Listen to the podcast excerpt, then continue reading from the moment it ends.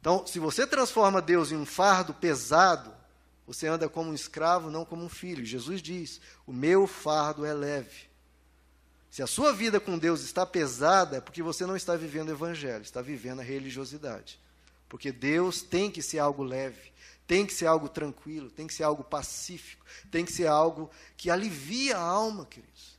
Ele diz: O Senhor é o meu pastor, nada me terei falta, eu andarei em vales verdejantes, debaixo da sombra, com muita água, muita alegria, muito descanso. Deus tem que ser um descanso para a sua alma, tem que ser uma paz, tem que ser uma vibração, uma celebração de vida, e não um peso.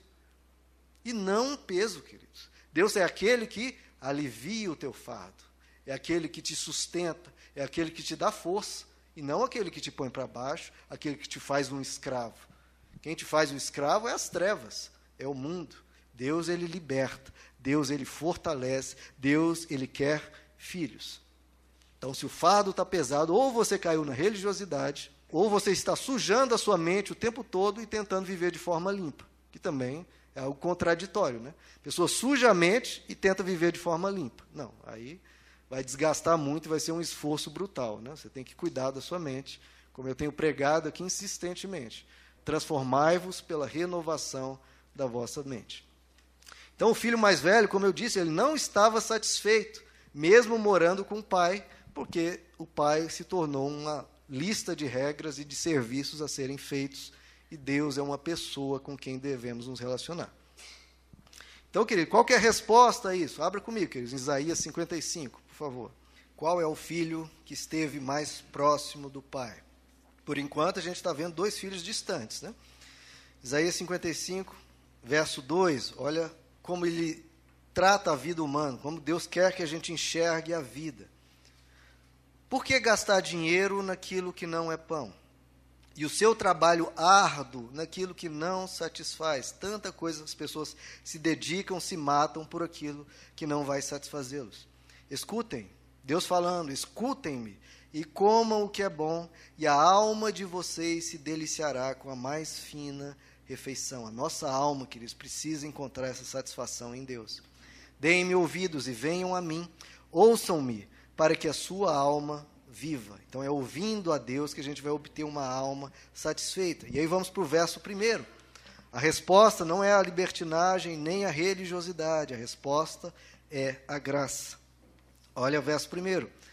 Venham todos vocês que estão com sede. Venham as águas, vocês que não possuem dinheiro algum. Venham, comprem e comam. Venham, comprem vinho e leite sem dinheiro e sem custo. Então é assim que Deus trata o ser humano. Venham e recebam de graça de mim tudo que vocês precisam. Não há necessidade de trabalhar como escravo, não há necessidade de você colocar Deus como um peso. Não, Deus nos dá tudo o que ele diz aqui aquilo que satisfaz a alma, aquilo que preenche o ser humano, simbolizando aqui o vinho, o leite, receba tudo isso, sem dinheiro, sem custo, receba de graça, porque eu sou um pai que quer ajudar o filho, sempre e de graça. Hebreus capítulo 4 diz: aproximemo-nos do trono da graça com toda a confiança, a fim de recebermos misericórdia e encontrarmos graça que nos ajude no momento de necessidade. Então, trate Deus, queridos, não como um senhor, como um mestre de escravos, ou como um juiz, ou como um policial. Trate Deus como o teu pai, que vai te dar forças e que quer te ajudar a viver a vida de uma forma mais leve, mais tranquila e mais abençoada.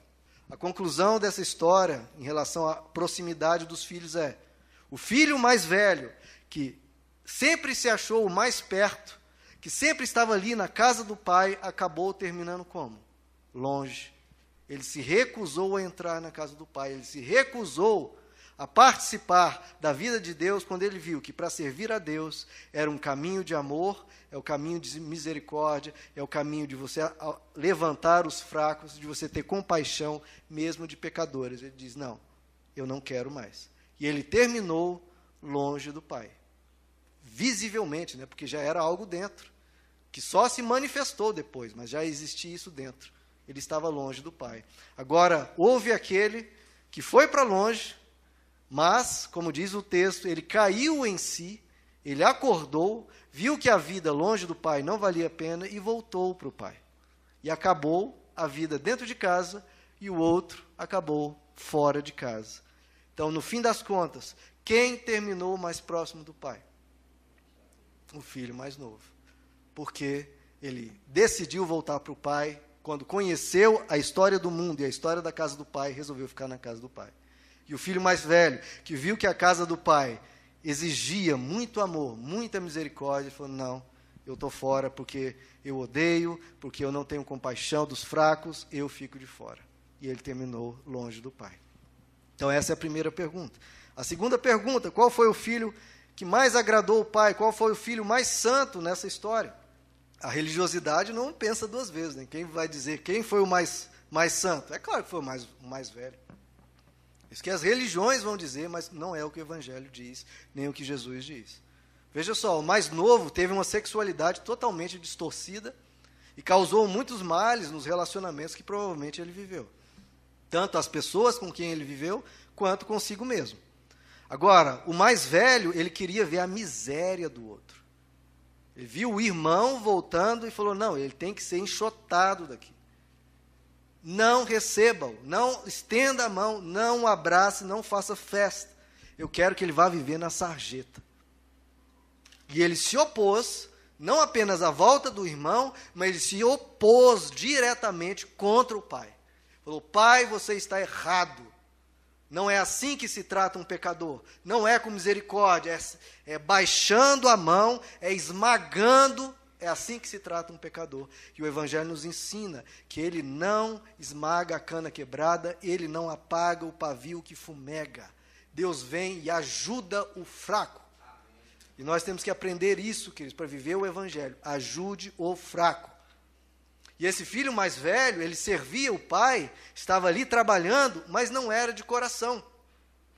Porque ele disse: Eu vivo como um escravo. E qual que é a, principal característica da escravidão? Ele está ali forçado, está ali obrigado. E muitos, queridos, tratam Deus assim. Vem para a igreja porque é uma obrigação, porque você é forçado aí. É um compromisso, é algo ali que não, me ensinaram assim, tem que ser assim. A pessoa vem a contragosto buscar a verdade, buscar o evangelho. E onde nesse mundo Deus recebe isso, queridos? Onde Deus se alegra com uma pessoa que vem para perto do Pai a contragosto?